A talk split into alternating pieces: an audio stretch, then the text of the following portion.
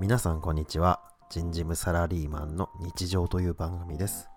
この番組はとある企業の人事部に属するサラリーマンの私がですね採用や労務などの仕事の話をしていく番組となっております。ただ私に専門的な知識はございません。営業をやっていて転職して人事について、えー数年が経ちましたがこれからですね人事や労務の仕事をしてみたいと思ってる方にはちょうどいいかなと思います。もちろんどんな方でも大歓迎ですのでこの番組を興味持っていただければ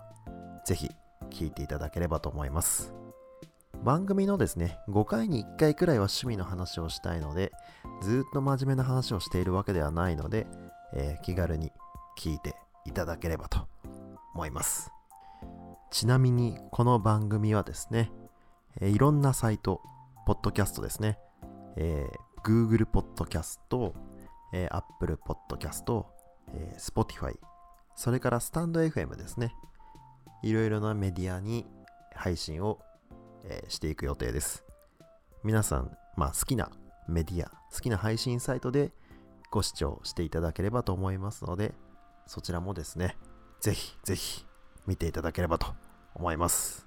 よろしくお願いいたします。はい、どうも、こんにちは。人事部サラリーマンの日常。今回が4回目ですかね。はい、初めて4回目。えー次が5回目になるので、5回に1回ぐらいはね、前にも話しましたけども、えー趣味の話をしてみてもいいかなというふうに思っております。今、この収録しているのが、いよいよ4月も終わって、ゴールデンウィークに差し掛かろうとしているさなかでございます。ゴールデンウィークですね。今年の、まあ、暦的には昭和の日が潰れちゃったけども、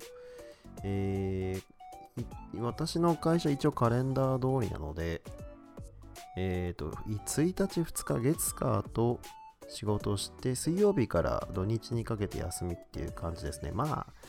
いい悪いありますけど、土日とうまくくっついたのかなという印象がありますが、なので、えっ、と、1日2日仕事をして、いよいよゴールデンウィークだと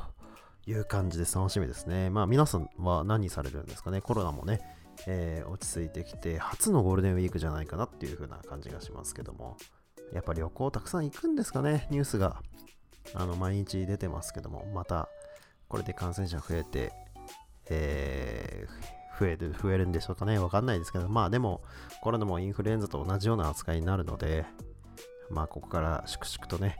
えー多分やっていくんでしょうけど、という感じです。えっ、とね、今、私の仕事、あ、先に仕事の話ですね。一応ね、人事務サラリーマンの日常ということなので、日常とはね、やはり仕事が大部分を占めているので、月曜日から金曜日少なくとも8時間以上は働いているわけですから、仕事の話をしていきたいと思うんですけども、えーと、我々、あ、私が働いている会社は25日に給料が支払っていて、確か前のラジオでも話したような気がするんですけども、まあ、25日を迎えたらですね、給与公開して、一仕事終えたという気分になりますが、その後じゃあ何するのかというと、次のね、えー給与の、えー計算の、まあ、準備と言いますね。で、まだ1ヶ月あるから、この辺って少しこう、なんかこう、暇そう、暇なんじゃないのってよくね、言われるんですよ。まあ、給与担当の人はね、多分、そういうふうに言われたことはもしかしたらあるかもしれないんですけど、そうなんですけど、次の支給って5月25日なので、まあ、確かに少し落ち着いたかなっていう感じはあるんですけども、まあ、他にもね、いろいろあるわけですよ。勤怠の、あの、多分担当も、給与計算担当の人っておそらくやってるかなと思うんですけど、まあ、漏れなく自分もそうで、勤怠の確認をね、します。自分だけじゃないですよ。従業員全員の。うちの会社も結構人数が、まあ、結構多いですかね。500人、600人はいってるかな。500人、結構いるんですよ。で、まあ、全員の勤怠管理をするっていうことになりますね。で、勤怠管理ちゃんとしないと、その給与計算に入らないんですよ。そのソフトが紐づいていて、えー、と勤怠を確認するソフトと給与計算をするソフトっていうのが同じ会社さんが出してるんですけどもただ、えー勤怠をちゃんと締めて、えーその勤怠を締めた結果、えー給与ソフト計算にこう組み入れるという、ね、方式になってるのでまずは勤怠をしっかり締めたいとで、やっぱり末で締めたいじゃないですか。なので4月は4月28日が金曜日だから、えーその日でちゃんと締めれるかどうかというところなんですが、まあ全然締めれないわけですよ。やっぱり5月1日、2日とかで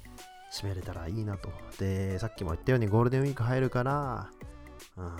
ゴールデンウィーク明けて勤怠また締めるのって考えるとちょっと時間がかかるじゃないですか。なので5月1日、2日で勤怠のね、えーちゃんと打刻できてない人はちゃんと打刻してくださいねとこうお尻を叩いてね、えーなんとかね協力してもらうという感じです。これが結構大変で、やっぱりこう働いてる営業さんとかは、あの本当に一生懸命こう働いていて、えそんな中、勤怠のことなんて言われるなんて、まあ、すごいどうでもいいというか、優先順位多分低いと思うんですよね、ご本人の中では。やっぱり毎日お客さんのところ行って営業しているわけじゃないですか。で、それがあって会社の売り上げがやっぱり伸びているということもあるので、そんな管理のね、人事の会社のことなんてね、後回しですよね。うん、これはね、自分も営業やってたことがあるからよくわかるんですよ。勤怠のことだって別にどうでもいいよと思って、適当に打刻しといてくれねえかなとかってやっぱ思っちゃうわけなんですけど、やっぱりこう、どんな会社もそうだと思うんですけど、やっぱりご自身の打刻を持って、うん、勤怠を確認して、勝手に人事がね、勝手にその勤怠勤務時間とか、退勤時間とか、出勤時間とか言えることはできないですから、ご本人申告を持って、えーちゃんと打刻を管理していくというルールにはなっているので、うん、なので、その、例えば4月15日何時何分の出勤がありませんよとかね、もう全然出勤打刻できてないですよとかってやっぱ言うんですよ。で、ああ、じゃあもう9時とか18時出勤にしといて、9時出勤、18時退勤とか9時出勤、19時退勤にしといてってね、軽くこう電話で言われるんですけど、いやいやいや、それをちゃんと申請してねというね、話を毎回するんですよ。してねって言われて、あの別にこっちでいじくるいじくり回すことできるんですけど、システム上ね、数字入れりゃいいだけですから。できるんですけども、ご本人からの申請をちゃんと待って、それを受理してやっていくっていうね、なんとも、なんていうのかな。うん。こう申請ベースの本人が申請することが、えー必要最低限ということが、うん大事なんですかね。ちょっとなんかこう、なんていうんですかね。自分でもめんどくさいって分かってるんですけども、その本人からの申請があって成り立ってるっていうことをね、あの、全社員に分かってもらいたくて同じような案内をしているので、給与計算と勤怠確認ね、されている方もね、多分この気持ち分かってくれると思うんですけどね。はい。なので、あの、もちろん自分自身の勤怠もね、しっかりして残業をしているときは残業申請もして、えーやるので、自分もしっかりしなきゃいけないなというふうに思っています。はい。